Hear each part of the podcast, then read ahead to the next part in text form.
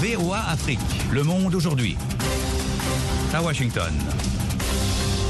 Bonjour à toutes et à tous, le monde aujourd'hui, VOA Afrique édition du vendredi 17 février 2023, en direct de Washington, Idrissa Sedoudia pour commencer les titres. Addis Abeba, intense lobbying du Mali, du Burkina Faso et de la Guinée pour leur réintégration dans les organes de l'Union africaine.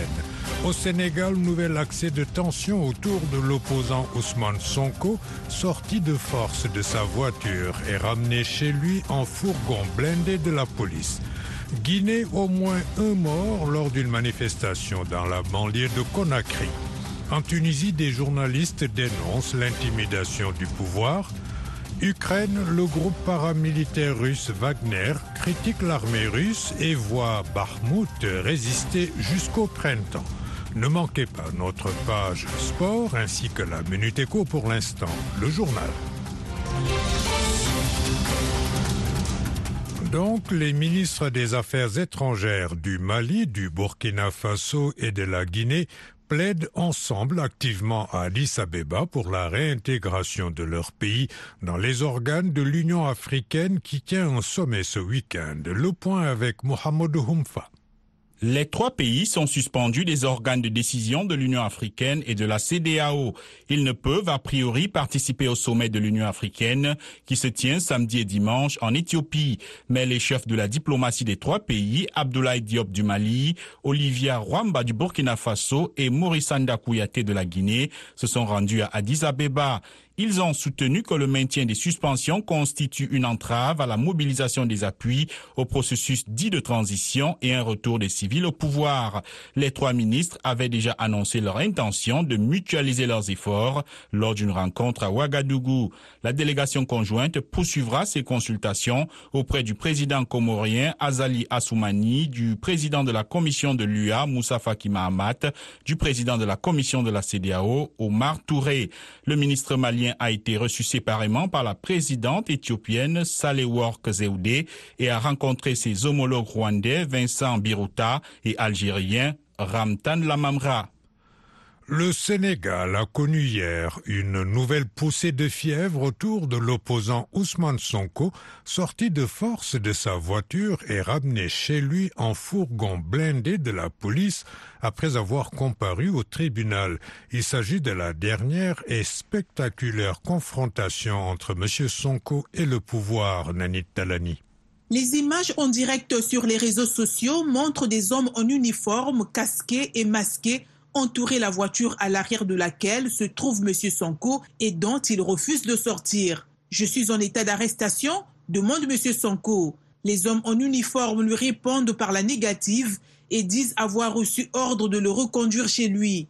Un gendarme finit par pulvériser du coup de la vitre arrière. Les hommes en uniforme actionnent de l'extérieur l'ouverture de la portière et extraient en le tirant par les bras M. Sanko, qui résiste quelques instants, puis se laisse emmener. Quelque temps après, d'autres images le montrent descendant d'un fourgon de police devant chez lui.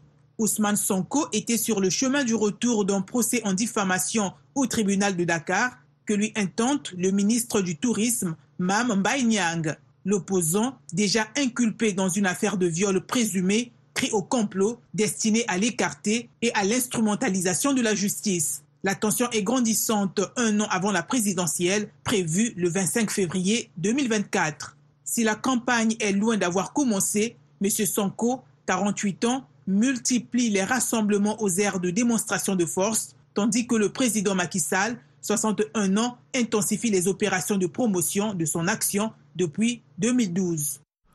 Au moins un manifestant est mort hier dans la banlieue de Conakry lors de heures qui ont opposé des groupes de jeunes à des membres des forces de sécurité guinéennes. Une coalition d'opposition fait état de nombreuses arrestations et de personnes blessées par balles. Michel Joseph. De jeunes manifestants ont lancé des pierres et érigé des barricades sur une principale route dans la banlieue de Conakry. Les policiers et gendarmes ont tiré des gaz lacrymogènes pour tenter de les disperser. L'agent au pouvoir a interdit les manifestations politiques. Le Front national pour la défense de la Constitution a déclaré qu'une trentaine de personnes ont été blessées, certaines par balles, et a fait état de nombreuses arrestations. Cette coalition de partis et de groupes de la société civile avait appelé au rassemblement pour demander la libération de trois de ses militants et d'autres prisonniers détenus. La junte, dirigée par le colonel Mamadi Doumbouya, a ordonné la dissolution du FNDC et s'est engagé à rétablir un régime civil après avoir mis en œuvre des réformes gouvernementales. La période de transition a été fixée à deux ans à compter de janvier cette année. En Tunisie, plusieurs dizaines de journalistes et de militants des droits humains ont protesté jeudi à Tunis contre la politique qu'ils qualifient de répressive du pouvoir, visant selon eux à intimider les médias. Selon le président du syndicat national des journalistes tunisiens, Mardi Jlassi, les autorités veulent mettre à genoux les médias privés et publics et la récente arrestation du directeur de la radio privée Mosaïque FM n'est qu'une tentative pour intimider ce secteur. Le président Kaïs Saïd a rejeté les critiques et ce qu'il a appelé les mensonges sur la situation de la liberté d'expression dans son pays, assurant qu'aucun journal ou programme n'a été censuré et qu'aucun journaliste n'a été poursuivi pour son travail journalistique. Il a également dénoncé les critiques de l'Occident et d'organisations internationales qui s'inquiètent d'un recul des libertés dans notre pays, soulignant que la Tunisie est un État indépendant et souverain et n'est pas une colonie. Dix personnalités ont été arrêtées entre samedi et lundi, dont Noureddin Boutard, patron de Mosaïque FM, très écouté en Tunisie. Six chrétiens coptes égyptiens ont été enlevés et sont retenus contre rançon en Libye voisine, ont indiqué jeudi un député et des médias. Des gangs criminels en Libye ont enlevé six coptes égyptiens il y a environ une semaine et exige une forte rançon pour les libérer, a tweeté le député Mustapha Bakri. Selon lui, les personnes enlevées sont de simples travailleurs qui sont allés en Libye pour tenter de trouver du travail dans la construction et ont été kidnappés alors qu'ils voyageaient par la route près de Sabrata, dans l'ouest de la Libye. VOA Afrique à Washington. Vous êtes à l'écoute du monde aujourd'hui. Nous vous le disions hier, le président de la Banque mondiale a annoncé mercredi qu'il quitterait son poste d'ici le 30 juin. Au cours de ses quatre années à la présidence de cette institution, M. Malpass a supervisé la réponse de la banque à la pandémie de Covid-19 à l'invasion de l'Ukraine ainsi qu'aux pénuries alimentaires et énergétiques. L'annonce de son départ prochain après près d'un an d'avance a été perturbée par une polémique sur le déni du climat, Eric Manirakiza. David Malpass, 66 ans, était un haut fonctionnaire du Trésor lorsqu'il a été choisi par l'ancien président Donald Trump pour diriger la Banque mondiale en 2019. Il a également été conseiller économique de la campagne présidentielle de Trump en 2016. Lors d'un témoignage au Congrès en 2017, il avait déclaré que des institutions telles que la Banque mondiale dépensent beaucoup d'argent mais ne sont pas très efficaces. Les militants du climat demandent depuis longtemps qu'il soit démis de ses fonctions. Lors d'une conférence en septembre dernier, on lui a demandé de répondre à une affirmation de l'ancien vice-président américain Al Gore, selon laquelle il est un négationniste du changement climatique. Il a refusé à plusieurs reprises de dire s'il croyait que les émissions d'origine humaine réchauffaient la planète, répondant qu'il n'était pas un scientifique, ce qui lui a valu une réprimande de la Maison-Blanche. Au cours de son mandat, la Banque mondiale a mobilisé un montant record de 440 milliards de dollars pour répondre à des crises telles que la pandémie, les problèmes climatiques, des pénuries alimentaires et le groupe a plus que doublé ses financements en faveur du climat dans les pays en développement.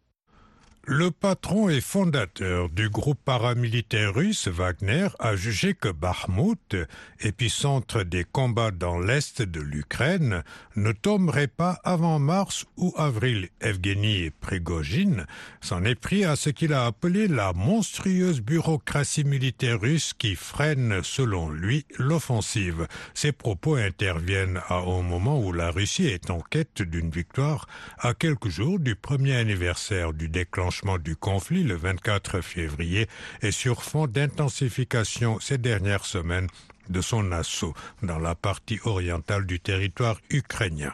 La guerre en Ukraine, près d'un an après l'invasion russe et les tensions exacerbées entre Pékin et Washington constituent les principaux enjeux de la conférence de Munich sur la sécurité qui débute ce vendredi.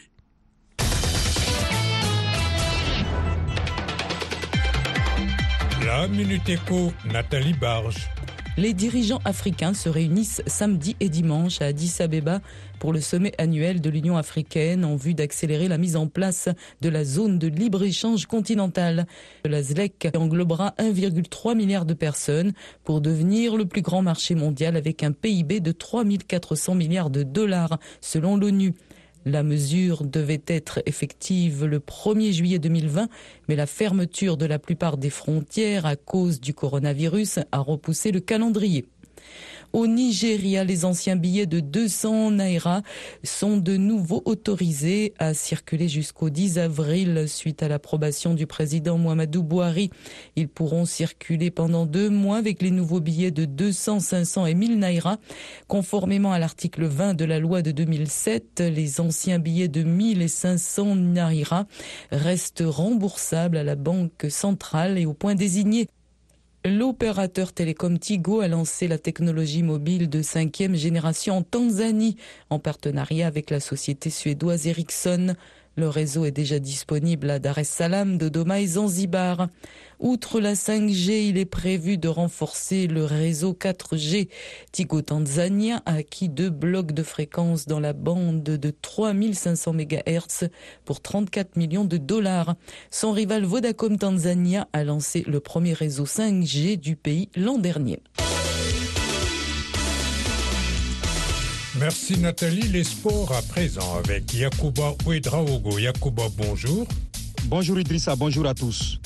Une fois n'est pas coutume, nous parlons ce matin de sport mécanique. C'est ce week-end qu'aura lieu le Grand Prix de Dakar. Oui, c'est une compétition de motos, scooters et voitures prévue demain samedi et dimanche dans la capitale sénégalaise. Pour en parler, nous avons joint à Dakar Maudo Girandou, journaliste sportif sénégalais et promoteur de cette compétition. Nous sommes une association sportive et culturelle qui s'appelle le Trophée Organisation. nous organisons depuis 2002 des compétitions sportives et culturelles. Euh, nous avons organisé euh, une course qui s'appelle le Trophée Mousseau, qui est uniquement réservée aux femmes. Donc on a organisé de 2002 jusqu'à 2007. Ensuite, on a eu euh, une interruption pendant 13 ans. On a repris euh, la compétition il y a deux ans et malgré euh, eu ces problèmes de Covid, donc on a dû euh, tout arrêter. Aujourd'hui, nous sommes en train de préparer le premier Grand Prix de Dakar. Nous allons réunir des hommes, nous allons réunir des femmes, il y aura également des jeunes. Nous attendons 24 concurrents en voiture que ce soit des hommes ou des femmes. Nous attendons 12 euh, pilotes moto et 12 jeunes en scooter. Alors ce week-end sera également animé par des artistes euh, lors des pauses, euh, parce que le samedi, la compétition va démarrer à 8h du matin pour finir à 18h. Cette compétition a un volet social. En quoi cela va consister cette année? Nous avons rencontré les gens du village OCS, le village d'enfants. Donc ce sont des, enfants qui se trouvent dans des difficultés, ils sont dans différentes régions du Sénégal. Et nous, notre association a commencé à soutenir euh, les SOS Village d'enfants. Alors c'est très très simple. Toutes les personnes qui vont venir euh, durant ce week-end seront priées d'apporter euh, soit du lait, soit des cahiers, des couvertures, des des chaussures. Que chacun puisse faire un geste par rapport à ces enfants qui sont en difficulté. Maudo Girandou, journaliste sportif sénégalais et promoteur du Grand Prix du Dakar, une compétition de motos, scooters et voitures prévue demain samedi et dimanche dans la capitale sénégalaise. Merci Yacouba.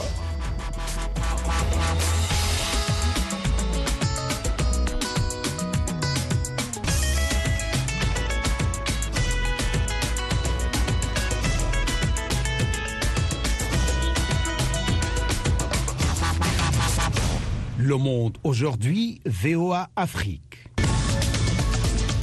De nouveau avec vous, Idrissa Seloudia. Nous passons maintenant à nos dossiers du jour. Au Mali, les autorités de la transition avaient proposé un calendrier électoral à la CDAO pour sortir de l'embargo. Ce chronogramme avait prévu le mois de mars pour sa mise en œuvre, mais ne sera sans doute pas respecté à cause du retard dans l'exécution de certaines dispositions comme l'installation de l'autorité indépendante de gestion des élections. Davantage de détails avec notre correspondant à Bamako, Mohamed Danyoko. Conformément au calendrier électoral présenté par les autorités de la transition malienne à la communauté économique des États de l'Afrique de l'Ouest, CEDEAO, pour permettre la levée des sanctions, les Maliens devaient, au mois de mars prochain, participer au référendum sur la nouvelle constitution. Mais selon Ibrahim Sango, président de l'Observatoire pour les élections et la bonne gouvernance au Mali, ce délai ne sera pas tenu. Les six grandes élections, tout le monde sait que ce n'est. Parce que si on, voit la loi électorale, la loi électorale dit que euh, les démembrements de lège, les coordinations au niveau des régions, des cercles, des communes, des ambassades et consulats doivent être mises en place six mois avant les élections. Au lège, au niveau national même, cette autorité indépendante de gestion des élections a été mise en place en janvier. Elle a été mise en place en janvier, nous sommes au mois de février et jusqu'à présent, les démembrements ne sont pas en place. Donc euh, cela pose le problème du réalisme du chronogramme qui a été donné. Lors du colloque international initié par la Cour constitutionnelle, son président dira que la Cour a besoin de la satisfaction de son cahier de charges pour les besoins des élections et rappeler au passage le manque de moyens pour faire face aux charges des élections. Une déclaration qui n'est pas sans conséquence, selon le juriste Ibrahim Khalil Touri. déjà, nous sommes en retard parce que les élections référendaires sont programmées pour euh, ce mois de mars à venir. Et si la Cour sort pour dire qu'ils n'ont pas d'argent, c'est inquiétant. Les conséquences sont d'abord d'aller vers des reports. Il est encore possible de finir la transition au mois de février 2024. À notre avis, l'EJ doit donner un chronogramme électoral réaliste. Et nous pensons que le chronogramme électoral va tourner autour de trois grandes élections, à savoir le référendum, la présidentielle et les législatives, pour qu'en février 2024, on puisse sortir de la transition. D'ores et déjà, l'autorité indépendante de gestion des élections a commencé des séries de rencontres avec différents acteurs du processus électoral pour certainement définir le nouveau chronogramme des élections. Mohamed Danyoko pour VOA Afrique. Bamako. Restez avec nous à Bamako au Mali sur le 102 FM CVO Afrique 24h sur 24. Le Burkina a pris des mesures drastiques dans le secteur minier pour répondre aux besoins financiers de l'État. Le gouvernement de la transition, en manque de liquidité, a décidé de réquisitionner plusieurs centaines de kilogrammes d'or des mines industrielles installées dans le pays et leur exige aussi de lui verser une part de leur chiffre d'affaires pour nécessité publique. Eric Manirakidza a discuté de ce développement avec Bagassi Koura. Oui, en fait, selon des observateurs et des miniers qui ont tous accepté de témoigner sous couvert de l'anonymat par peur de représailles, le pays manque de ressources financières et la junte est aussi en quête de devises étrangères pour répondre à ses multiples besoins dont notamment la commande d'armes pour son armée et surtout pour ses 60 000 VDP, ses volontaires pour la défense de la patrie récemment recrutés Selon les informations de VOA Afrique, la junte a réquisitionné au moins 500 kg d'or 200 kg de la compagnie Semafo et 300 kg de Norgold. En plus de l'or, le gouvernement aussi est à la recherche du cash. Jeudi matin, plusieurs responsables de sociétés minières ont été convoqués par le ministre des Mines, Simon Pierre Boussim, qui leur a signifié l'obligation de verser à l'État un certain pourcentage de leur chiffre d'affaires. Le responsable d'un sous-exploitant minier, joint par la VOA, a expliqué que le ministre leur a exigé de verser à l'État 1% du chiffre d'affaires, environ 1 milliard de francs CFA pour cette euh, petite structure. On nous a dit de répondre d'ici la semaine prochaine. C'est comme un ordre, a expliqué à VOA ce responsable minier. Bagassi, cette décision du gouvernement est-elle une surprise ou bien les miniers du pays ont vu cela venir? C'est difficile à dire, euh, Eric. Il y a quelques semaines, le chef de la junte, le capitaine Ibrahim Traoré, a réuni tous les représentants des compagnies minières du pays pour leur exposer les besoins financiers de son gouvernement. Au départ, selon plusieurs sources, il était question que les sociétés minières du pays décaissent pour le gouvernement quelques 500 milliards de francs CFA. Cette demande a été accueillie froidement par les miniers et Eric, c'est sans doute ce qui a poussé la junte à passer à la vitesse supérieure. Et comment réagit-on dans le milieu des miniers?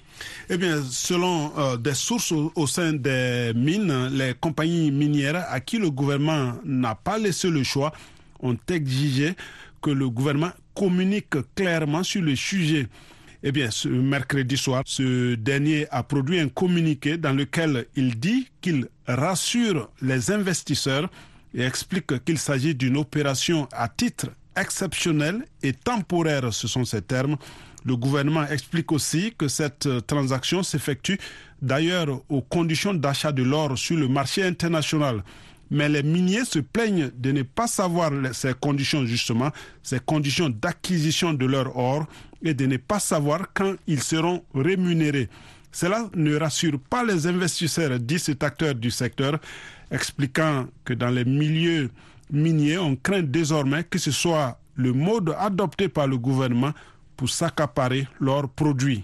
Mais pourquoi le gouvernement a pris ces mesures? Eh bien, c'est la question que beaucoup se posent. Et selon les sources bien informées, le pays est en manque de liquidité. Le gouvernement peine à honorer sa dette interne et plusieurs fournisseurs de l'État burkinabé ne savent pas quand leurs factures seront honorées. Mais le pays a surtout besoin de devises étrangères pour acheter du carburant. La Société nationale d'hydrocarbures étant surendettée, ou même des armes. Et VOA Afrique a contacté le porte-parole du gouvernement pour ce papier, mais il n'a pas réagi. Washington, la voix de l'Amérique, vous êtes à l'écoute du monde aujourd'hui. Retrouvez-nous aussi sur Internet, Facebook et sur votre portable.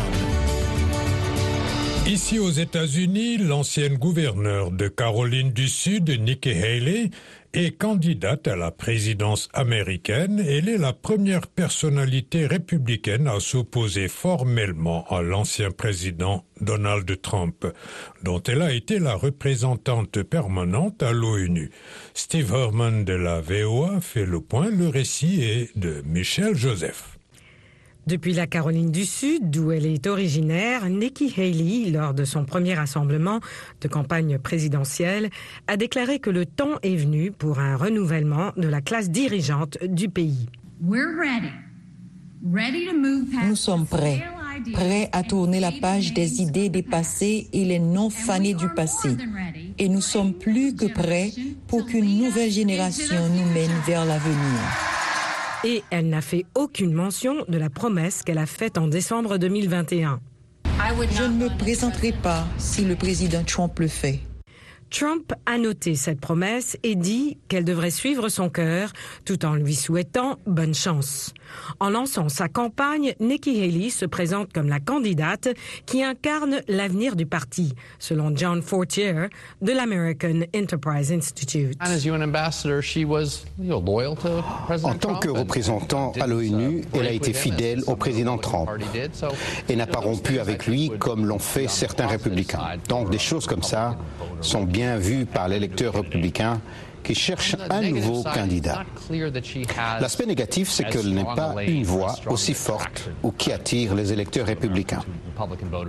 La déclaration de candidature Haley n'est que la première parmi les républicains qui cherchent à contrecarrer le retour de Trump à la Maison-Blanche.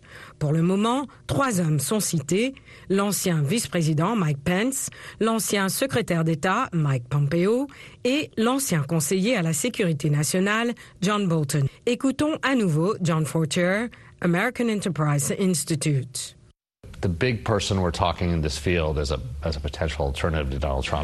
La personne dont on parle le plus comme alternative potentielle à Donald Trump est le gouverneur de Floride, Ron DeSantis.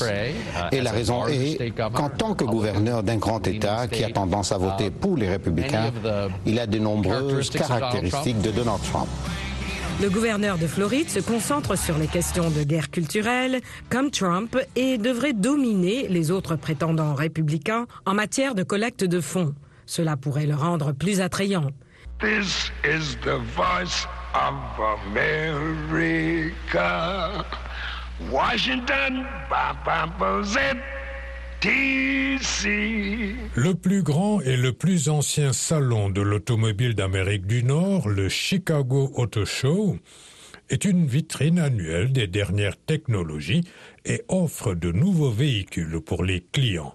Reportage de Ken Farabo de la VOA, récit de Lionel Gahima.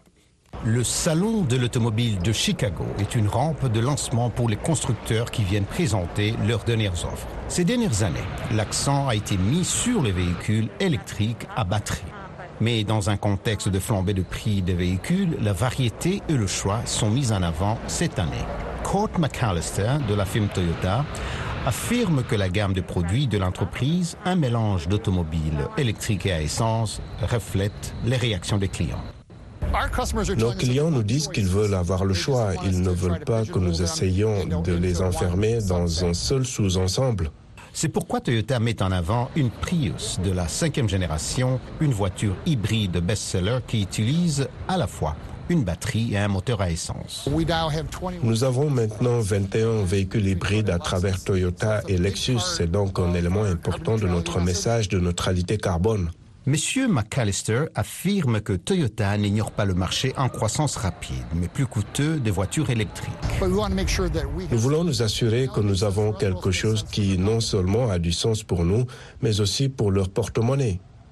La hausse des taux d'intérêt des prêts automobiles en 2022 a ralenti les achats des véhicules neufs, marquant la première baisse de vente en une décennie. Malgré cela, le nombre de voitures électriques vendues a augmenté d'environ 65% par rapport à l'année précédente, selon le cabinet de recherche Motor Intelligence. Les voitures électriques à batterie ont représenté près de 6% des ventes des voitures neuves aux États-Unis l'an dernier. Les fabricants affirment que les clients ont du mal à surmonter l'angoisse de l'autonomie c'est-à-dire la distance des voitures électriques peuvent parcourir avant de devoir être rechargées. Aux États-Unis, les stations de carburant sont beaucoup plus nombreuses que les stations de recharge. Chad Lyons, du constructeur Chevrolet de General Motors. À notre base de clients, certains ne sont pas prêts pour les voitures électriques. Notre plan pour les cinq prochaines années est d'offrir des voitures électriques à ceux qui sont prêts, mais en même temps offrir des véhicules à moteur à combustion interne ou des véhicules à essence à ceux qui ne sont pas prêts. Il explique aussi que la demande de berline à essence s'est effondrée. Par conséquent, la gamme de Chevrolet est axée sur les véhicules utilitaires sport ou SUV. Et plus tard cette année, Chevrolet va proposer de nouveaux SUV à batterie et le choix ne s'arrêtera pas là. Les pick-up sont le cœur de l'Amérique. Nous allons proposer la Silverado électrique également. Tout le monde aime les voitures musclées, d'après Diane Ninov, directeur de design de Dodge. Selon lui, les clients veulent des véhicules qui ont l'air moins électriques et plus classiques. Je pense que si vous regardez toutes les voitures électriques qui existent actuellement, elles se ressemblent toutes. Elles ont toutes la même sensation et le même caractère. Elles ont en quelque sorte les mêmes proportions de gélatine. Il a même un concept qui transforme la voiture mythique Challenger à un véhicule entièrement électrique. Quelque chose qui n'existe pas vraiment et c'est une grande partie de l'expérience de la voiture musclée. Alors que les constructeurs mettent l'accent sur le choix, le président américain Joe Biden souhaite que 50% des véhicules en circulation soient électriques d'ici 2030. La Californie, quant à elle, exige que tous les nouveaux véhicules vendus dans l'État soient électriques ou à hydrogène d'ici 2035.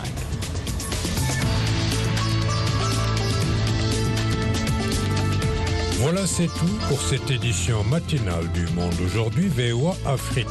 Merci de l'avoir suivi au micro Idrissa Seboudia, à la mise en onde Georges Léonard Sagno, à la console Kelvin Fowler.